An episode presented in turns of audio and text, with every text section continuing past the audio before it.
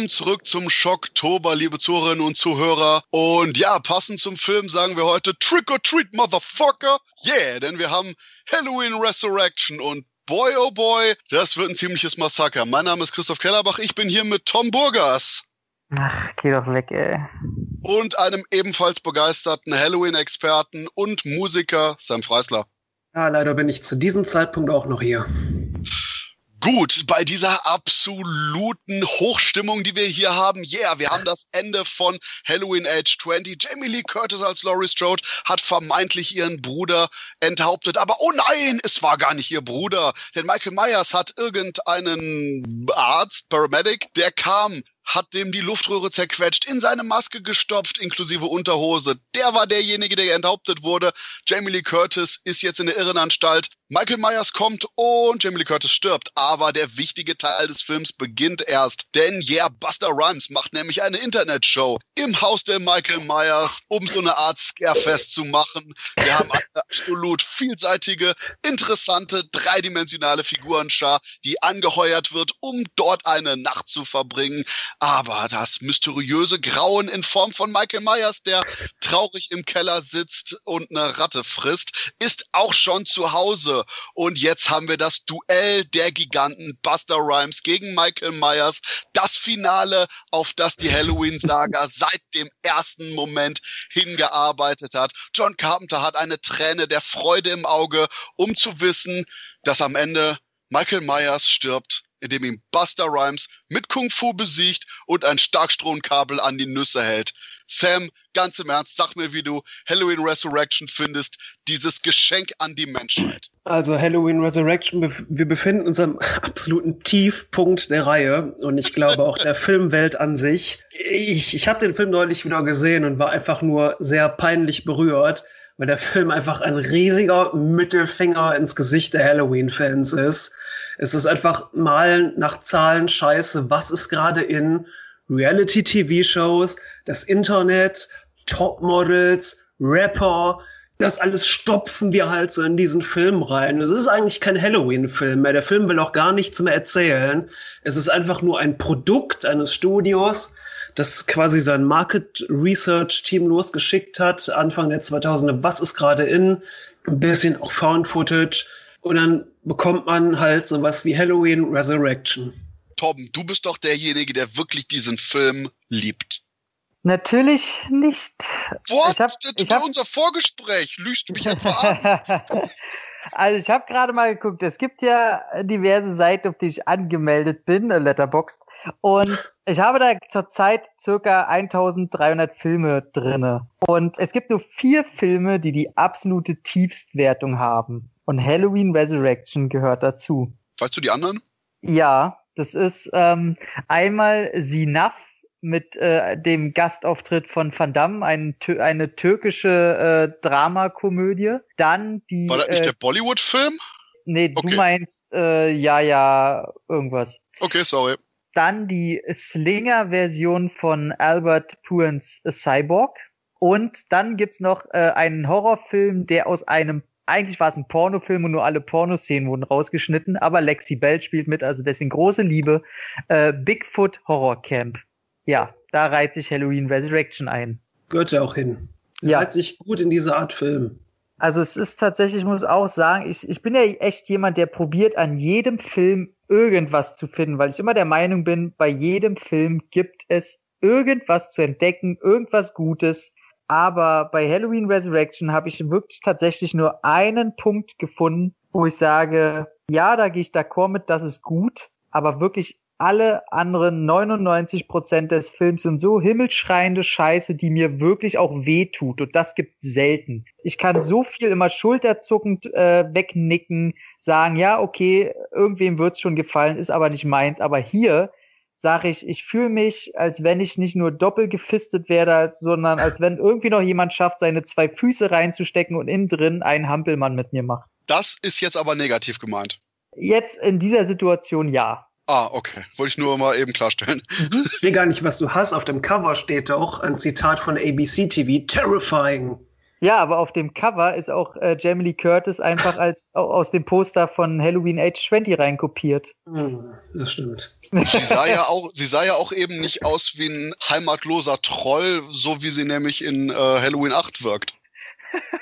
Ja. Wirklich, ich habe mir damals noch versucht, die ersten 15 Minuten des Films schön zu reden, weil Jamie Lee Curtis noch dabei ist. Mhm. Aber es ist auch einfach alles Kacke, weil er nimmt einfach den Charakter der Laurie Strode und macht ihn einfach dumm. Er macht dumme Entscheidungen. Es ist eine Frau, die einfach aufgegeben hat, die nur noch in irgendeiner Irrenanstalt Smith's Grove vor sich hin vegetiert.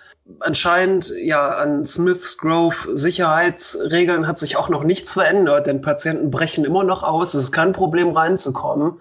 Und es ähm, ist auch kein Problem, wieder rauszukommen. Also ja. selbst wenn alle Wachen noch da sind, weil der eine bricht ja anscheinend andauernd aus. Ja, einfach wie ein Keller raus. Ah ja. Aber oh. bevor hm? wir jetzt auf die wirklich ungeahnten Qualitäten von Halloween Resurrection eingehen, mhm. Sam, wie ist der Film eigentlich entstanden?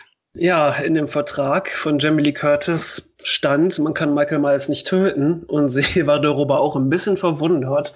Und weil Halloween Age 20 nun mal ein wahnsinniger Erfolg an den Kinokassen war, hat man sich gesagt, na, wir machen doch Teil 8. Und unter dem Arbeitstitel Halloween Age 2K Evil Never Dies wurde dann Teil 8 in Produktion geschickt, später dann in Halloween The Homecoming umbenannt. Es gab dann noch einiges hin und her mit dem Regisseur. Ursprünglich sollte sogar Dwight H. Little auch wieder Regie führen. Aber dann kam Rick Rosenthal, der Regisseur vom sagenhaften Teil 2, zurück und hat Teil 8 gedreht. Und das jetzt mal ganz unironisch. Ich mag generell den Look des Films ist vielleicht auch jetzt so ein bisschen nostalgische Verklärung, aber okay. der hat diesen, ja, Post-Scream-Slasher-Look, durchaus relativ hochglanzig, aber gerade mit dem verfallenen Meyers Haus, wo das Ganze runtergekommen ist und der Film durchaus etliche interessante Perspektiven findet und damit spielt. Und das meine ich ernst, Leute. Ich muss ganz ehrlich sagen, am Anfang, als es in dieser Irrenanstalt spielt, im Smith's Grove,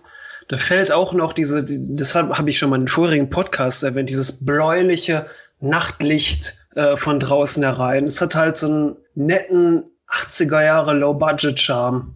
Wow. Okay, das war's. Also ich, ich muss sagen, von Anfang an, also ich sag gleich das einzige Positive, nicht, dass ihr dauernd erwartet, dass ich irgendwas Positives sage. Für mich ist halt die, das Positivste an dem Film ist die Optik von Michael Myers. Die finde ich hier in dem Teil am besten aus allen Teilen. Der sieht ganz cool aus. Ähm, Wird das auch war's. wesentlich besser als in Teil 7. Ja, da stimme ich absolut zu. Er war halt wieder so dieser Boogeyman. Ja, er war auch einfach rabiat. Also er wirkte wieder eher wie eine Maschine. Also es hätte auch, er war nicht weit entfernt von Kane Hodder, sag ich mal. Und, die Kills, die waren noch ein bisschen kreativer. Aber was ich sagen muss, äh, der erinnerte mich schon damals an diese schlechten Dimension B-Movies. Wir drehen irgendwo in Rumänien Scheiße. Also bloß, dass es halt in Amiland gedreht wird. Es hat für mich, als wenn da jemand ich weiß, ich weiß nicht, ein Student das Ding gedreht hat, der wirkte einfach hässlich. Aber wir halten jetzt fest, interessante Kameraperspektiven, kreative Kills, interessantes optisches Setting und der beste Michael Myers des gesamten Franchises. Leute, also was ist los mit euch? Das andere habt ihr alles gesagt. Ich habe nur den Myers. Für mich ist alles andere Rotze. Also die Optik reißt den Film jetzt nicht wirklich raus sage ich mal, bester Michael Myers des Franchise finde ich nicht. Aber ganz ehrlich, das sind jetzt alles Sachen, die wir genannt haben, die jetzt nicht so hervorstechend sind, dass das den Film großartig rausreißt. Denn die negativen Punkte überwiegen deutlich. Aber um jetzt mal zu einem der absoluten Highlights des Films zu kommen, Buster Rhymes. Der Punkt ist, es ist schon wirklich eine Art künstlerische Herangehensweise, dass Buster Rhymes so sehr als Fremdkörper wirkt. Nein. In dem Film, in dem Franchise, auf der Welt. Der Punkt ist, ist er nicht zumindest so ein bisschen, wo man sagt, wow, das existiert? Nein. Oh. Nein. Komplett okay. Und ich habe auch komplett nichts gegen Buster Rhymes. Ich finde ihn außerhalb, also außerhalb des Halloween-Franchises, ich finde den unterhaltsam lustig. Auch in seinen Videos, die finde ich alle gut. Da finde ich ihn, da kann ich mich wahnsinnig über ihn amüsieren. Aber das ist so typisch für diese Zeit, in der er entstanden ist. Oh, jetzt müssen wir irgendwelche Rapper in irgendwelche Filme packen und nur einer von 100 hat vielleicht schauspielerisches Talent. Und diese Fremdkörperartigkeit ist einfach so, als wenn ich in Kondom eine halbe Tube Chili-Soße drücke und mir das Ding über den Schwanz ziehe. So wirkt Buster Rhymes in Halloween. Und das war auch Rhymes. wieder negativ, Christoph. Ich wollte schon fragen. Wollt schon fragen. Buster Rhymes ist mir so eigentlich so scheißegal. D deswegen, ich, ich, ich finde auch gar nicht, dass er wirklich aus diesem Film heraussticht als Fremdkörper, weil der ganze Film einfach so scheiße ist und so uninteressant. Okay, das ist der Punkt. Für mich ist Halloween Resurrection so ein absolutes Guilty Pleasure Movie. Ich verstehe alle eure Kritikpunkte. Wie gesagt, abgesehen von der Optik. Ich mag die Optik.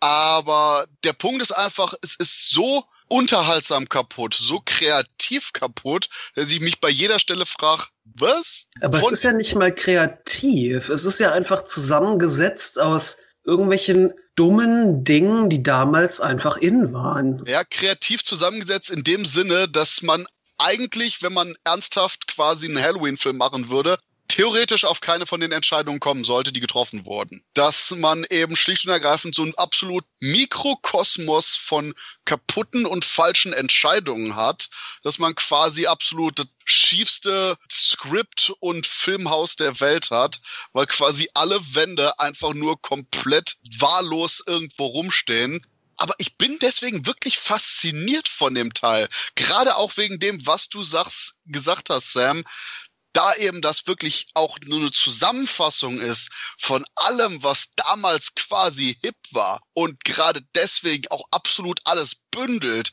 dieses äh, Internetgedöns, diese Segmente, wo man so eine Art ja Found Footage Aspekt leicht drin hat, die Rapper und so weiter und so fort, weil wir wirklich all diese Elemente in dieses kleine kleine Konzept namens Halloween 8 gequetscht hast. Aber das macht das für mich echt nicht gut. Und Dinge, die damals dumm waren und nervig, die sind es auch heute noch. Ich rede nicht von gut, ich rede nur von faszinierend. Und ich wollte auch sagen, ich finde, da kann man eigentlich die, die Verbindung zu Halloween 6 mal so ein bisschen ziehen, weil der ist auch kaputt wie Sau und der ist aber nicht nervig. Und das ist der Teil hier. Deswegen Rick Rosenthal, oh, richtig schön Dialekt, Rick Rosenthal, der, der, der, der äh, fühlt sich für mich so an wie, ach, ich bin zwar ein alter Mann und mache in Halloween, aber ich zeige, dass ich mit den jungen Kids noch richtig mithalten kann und weiß, was edgy und cool ist.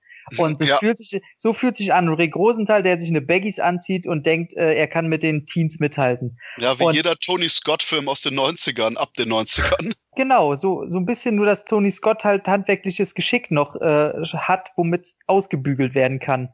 Aber so in die Richtung geht es schon. Und es ist ja nicht nur das, dass man diese hippen, coolen Sachen, wie, wie du auch meintest, mit Found Footage und so, was ich so schlimm finde, dass die Charaktere himmelschreiend scheiße nervig sind. Die willst du alle getötet sehen.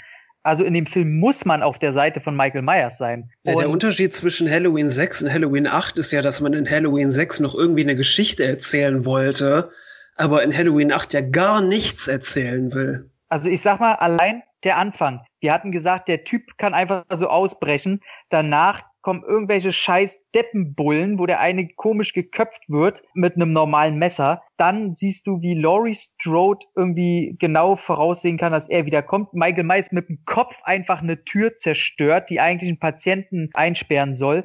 Dann Michael Myers genau mit dem Fuß genau auf die Stelle tritt, wo die Seilwinde hochgehen soll. Und sie geht wieder ran und macht denselben Feder und stirbt auch noch einen dämlichen Tod. Du hast mhm. innerhalb von zehn Minuten hast du so eine geballte Scheiße in diesem Film. Nicht nur handwerklich, sondern Charakter, Einstellung, Kamera. Alles ist Kacke und alles sagt dir, du willst ausmachen und hoffst, es wird besser. Aber das Einzige, was man sieht, ist ein Hacker, der sich Deckard nennt, ho, ho, ho, wie, oh Gott, ich will es gar nicht. Und eine Kamera, die auf Tyra Banks Arsch kleben muss.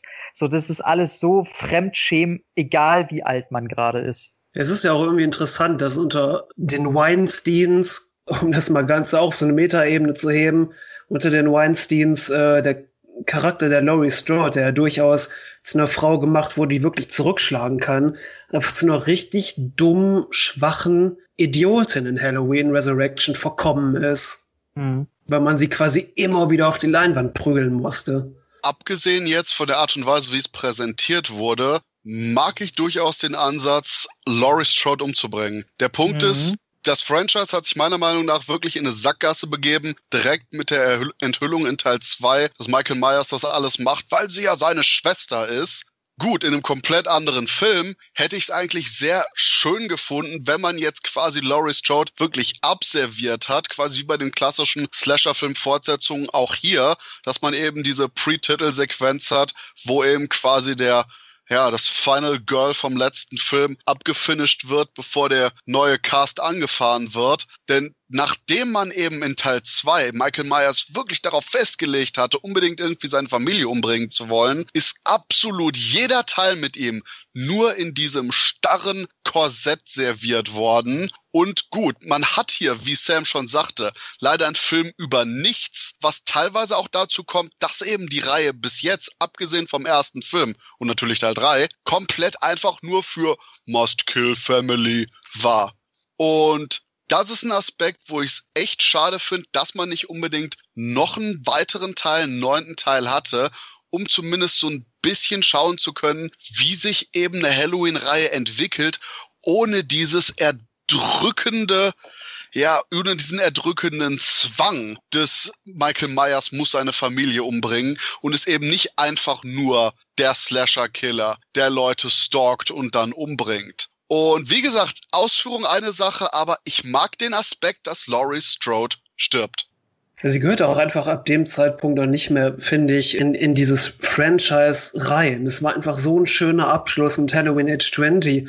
Und ich finde, Jamie Lee Curtis wirkt in dem Film wie ein Fremdkörper. Nicht Buster Rhymes, auch sonst alles nicht. Jamie Lee Curtis wirkt ja. einfach wie ein kompletter Fremdkörper in dem Film. Und ich weiß nicht, ob ich da wirklich noch einen neunten Teil gesehen hätte, weil Teil 8 einfach zu sehr einfach eine Dokumentation über übers Scheitern ist. Also ich glaube auch, äh, dass dieses Familiending, wo ich auch sage, war von Anfang an eine schlechte Idee. Die hätten noch irgendwo eine Cousine ausgegraben oder eine Tante oder was weiß ich. Den Familienscheiß hätten die, glaube ich, weitergezogen, weil sie so, was sollen sie denn sonst machen? So, das definiert ja Michael Myers und ich glaube nicht, dass die so cool gewesen wären und gesagt haben, okay, wir reißen jetzt mal alle Wände ein und mal gehen, lassen ihn mal in eine andere Richtung gehen. Das hätten die, glaube ich, nicht gemacht. Ja, aber genau das ist wieder das Problem, dass man eben bei der Halloween-Reihe einen unglaublich kleinen Spielraum hat, mhm. auch eben was die Fortsetzungen angeht. Und ich fand eben hier gerade, was generell die Slasher-Struktur auch besonders von 80er Jahre Schlitzerfilmen angeht, dass dadurch durchaus diese Pre-Titel-Sequenz mit Laurie Strode vom Konzept her durchaus okay war, nur man eben von der Ausführung her, wie er schon sagt, die absolute Schwingtür, die anscheinend in der Anstalt ist, plus die geradezu lächerliche Falle, in die dann Michael Myers tappt, plus den wirklich dummen Abgang von eben Laurie Strode. Aber eben das konzeptionell mit dem, wir haben 15 Minuten so als Minifilm The Last Stand of Laurie Strode, gar nicht mal so verkehrt ist. Ja, es ist, es ist halt das Problem, dass sie zu einem Dummbatz gemacht wurde, dass sie da wirklich noch hingeht. Erstmal, wo hat sie überhaupt die Zeit gefunden, um dauernd aufs Dach zu gehen, um da diese Michael Myers Strap zu installieren? Und dann auch, dass sie wirklich zu Michael Myers hingeht, die Maske abnehmen will. Was denkt sie denn, was jetzt passiert? Natürlich packt er sie und bringt sie um. Wie gesagt, die Ausführung ist hier definitiv das Problem.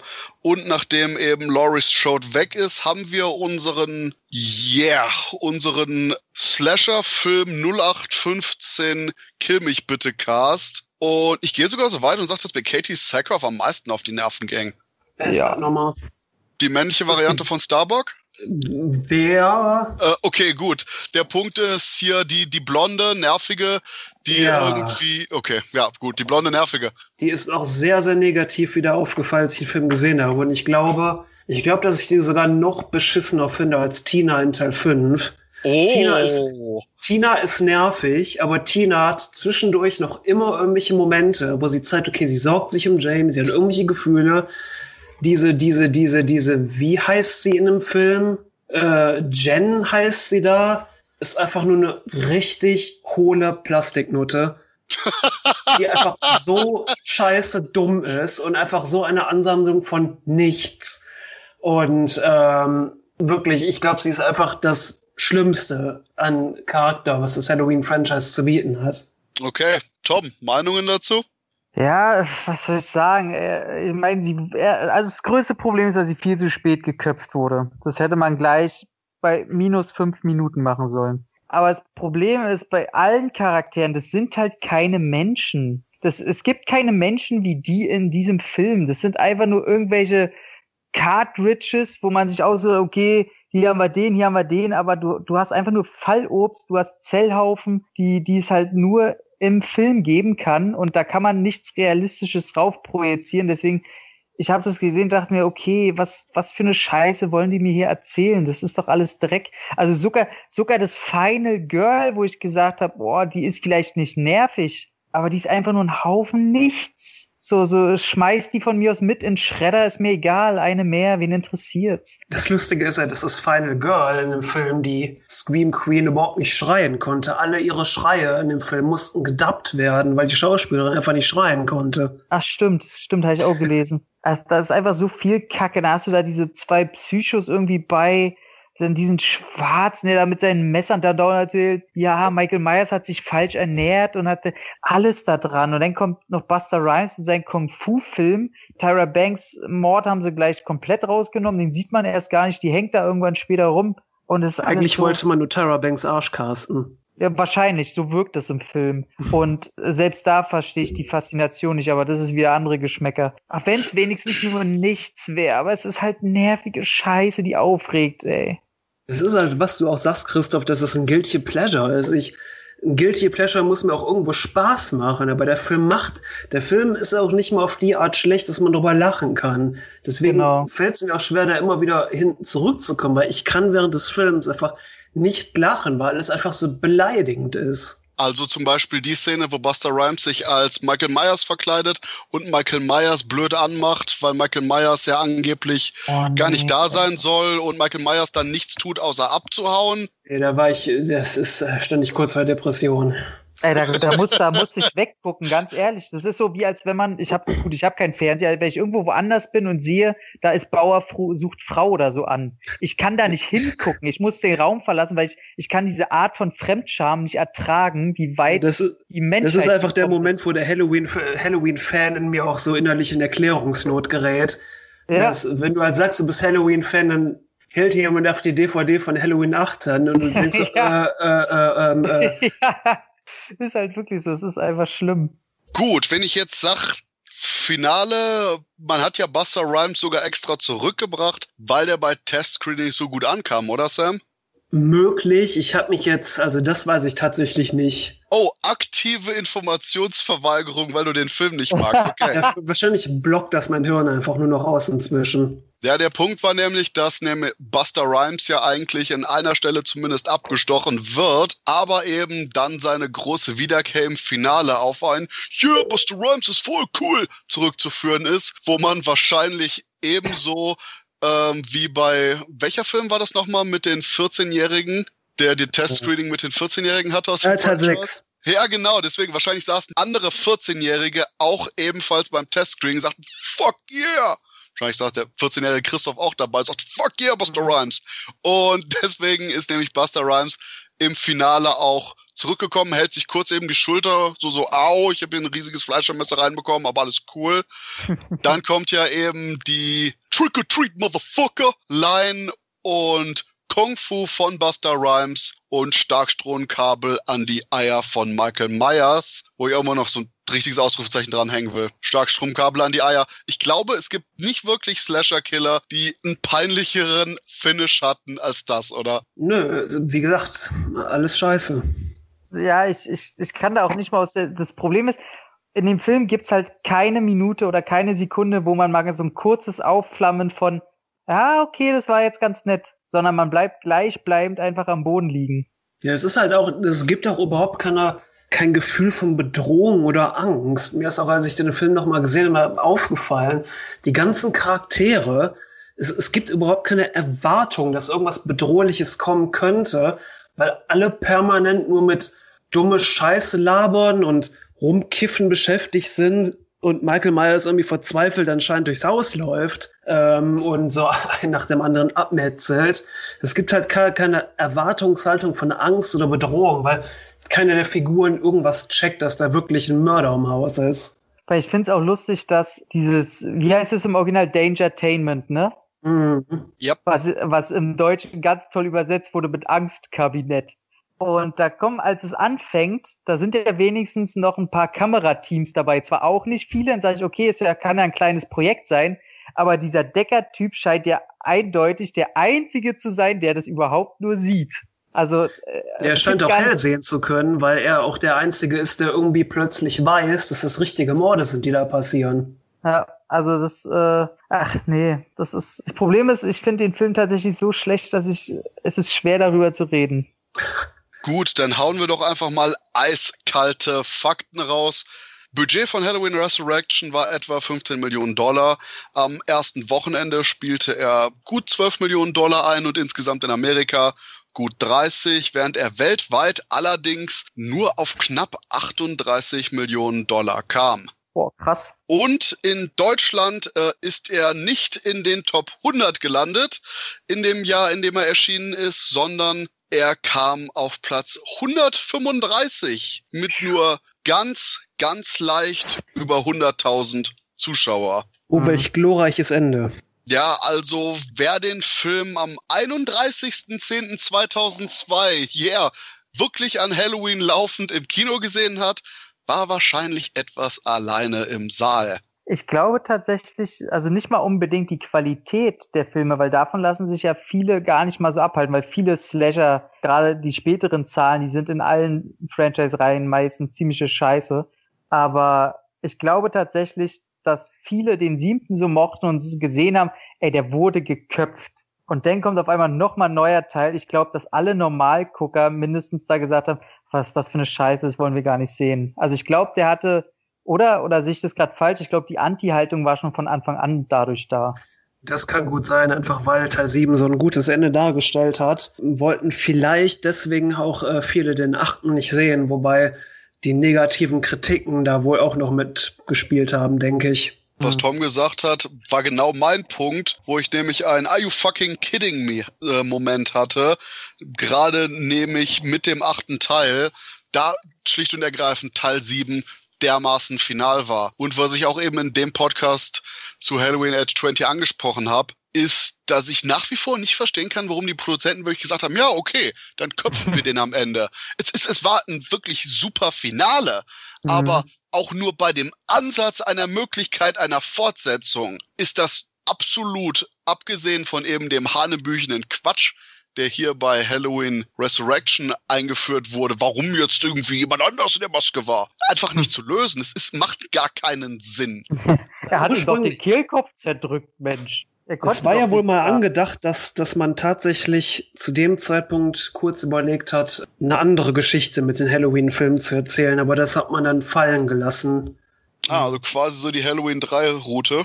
Ja, das war mal, stand wohl mal kurz im Raum, so habe ich es gelesen, aber das hat man gerade wegen des Flops durch Halloween 3 fallen gelassen. Okay, ähm, jetzt, um mal vielleicht zu variieren, was wir in den sonstigen Podcasts machen, was sind so eure absoluten Negativ-Highlights, Sam? Alles. Okay, Tom, hast du ein Negativ-Highlight abgesehen von alles? Mm, auf jeden Fall Laurie Strode und vielleicht erwähnen wir mal Scheiße, die wir noch nicht genannt haben, aber der Maskeneffekt von der geköpften Katie, nee, wie heißt sie? Katie Sackhoff. Ja, der. Kann, kann der man sich merken, Katie Sackgesicht. Äh, ich habe tatsächlich gar nichts gegen sie, nur gegen den Charakter in dem Film. Ich mag sie als Mensch, sag ich mal nett. Mhm, genau. Und äh, aber der Kopf, der runterfällt, der einfach so komplett nicht aussieht wie sie. Der zudem auch noch künstlich aussieht. Wobei ich noch mal sagen muss, mir fällt gerade noch ein dieser Karate-Kampf gegen Michael Myers. Das war so der endgültige Punkt, wo ich wirklich vor Scham rot angelaufen bin und auch jedes Mal tue, wenn ich den Film gucke. Gut, also ist meine Aussage, dass ich den Film unterhaltsam finde, schlecht. Ja, du hast halt einen sehr eigenen Filmgeschmack, das wissen das sind wir. deine Probleme, Christoph. ja. ähm, gut, da lenke ich jetzt komplett von ab. Sam, du hast ja die Ahnung, sollte doch eigentlich, sollte ein neunter Teil noch kommen? Schon, ja. Das Ganze wurde aber so ein bisschen ausgebremst durch den Tod von Mustafa Akkad, 2005 war generell für, sag ich mal, Halloween-Fans ein trauriges Jahr. März 2005 ist Deborah Hill an äh, Folgen ihres Brustkrebs gestorben. 9. November 2005 ist dann Mustafa Akkad mit seiner Tochter bei einem Terroranschlag in Jordanien gestorben. Und das hat dann wirklich so, sein Tod hat wirklich dann die Produktion eines neunten Films wirklich erstmal auf Stopp gesetzt. Und es gab auch allerlei Gerüchte. Man hat natürlich trotzdem in, hinter, im Hintergrund weiter geplant. Sein Sohn Malek Akkad, der hat ja hinterher auch mitproduziert. Es gab das Gerücht, dass Dr. Loomis Sohn oder Tochter wohl jetzt Michael Myers verfolgen soll. Sogar das Baby aus Teil 6, das jetzt ein Erwachsener oder Jugendlicher sein sollte. Dann gab es mal die Idee, dass Sheriff Brackett äh, den Tod seiner Tochter Annie rächen wollte. Ähm, das letzte, was man dann hörte, war, dass Jake Wade Wall, der Drehbuchautor von, vom Remake von The Hitcher und When a Stranger Calls, Oh, ähm, ja, von Dimension Films angeheuert wurde, wo das Projekt Halloween Retribution hieß. Hinterher ist das dann auch fallen gelassen worden und man hat mit einem Projekt angefangen, das Halloween The Missing Years hieß, das sich auf die ähm, Geschichte von Michael Myers im Smiths Grove Sanatorium konzentrieren sollte, nachdem er seine Schwester umgebracht hatte, dort eingeliefert wurde. Aber das ist alles nie zustande gekommen. Halloween 9 war quasi einfach tot. Und mhm. dann gab es ja nur fünf Jahre später bereits das Remake Halloween von Rob Zombie. Aber da werden wir natürlich später drüber reden. Und ich nehme jetzt einfach mal eiskalt an, Sam und Tom, ihr habt jetzt nicht noch unbedingt irgendwas, was ihr zu Halloween Resurrection loswerden wollt. Zum Beispiel, dass ihr den doch eigentlich mögt. Michael Myers hat niedliche Pumuckelhaare, als er mit dem Kopf durch die Tür geht. Na, ich muss ganz ehrlich sagen, ich auch als Halloween-Fan, Halloween 8 ist jetzt nicht der Film, wo ich mich abends hinsetze und sage, boah, ich gibt da bestimmt noch irgendwas, was ich noch nicht über den Film weiß. Gut, wer aber trotzdem dem Film mal eine Chance geben will, der ist gar nicht so schlecht, hört nicht auf die anderen, kann man schlicht und ergreifend eben sowohl DVD als auch Blu-ray, der Film ist uncut, ab 18, überall erhältlich. Und ja, wer sich also das Ganze geben und manche würden sogar sagen, antun will, der kann das definitiv ganz leicht machen. Ich sag euch, ach, das hört nicht auf Sam. Nein, nein, nein. Liebe Zuhörerinnen und Zuhörer, ich sag euch wieder vielen Dank fürs Zuhören und ja, wir gehen jetzt in den Overtime-Modus beim Schocktober, denn nach dem normalen Franchise von Halloween kommen jetzt natürlich die Remakes dran. Bis dahin, viel Spaß beim Zuhören. Rob Zombie, Living Dead Girl.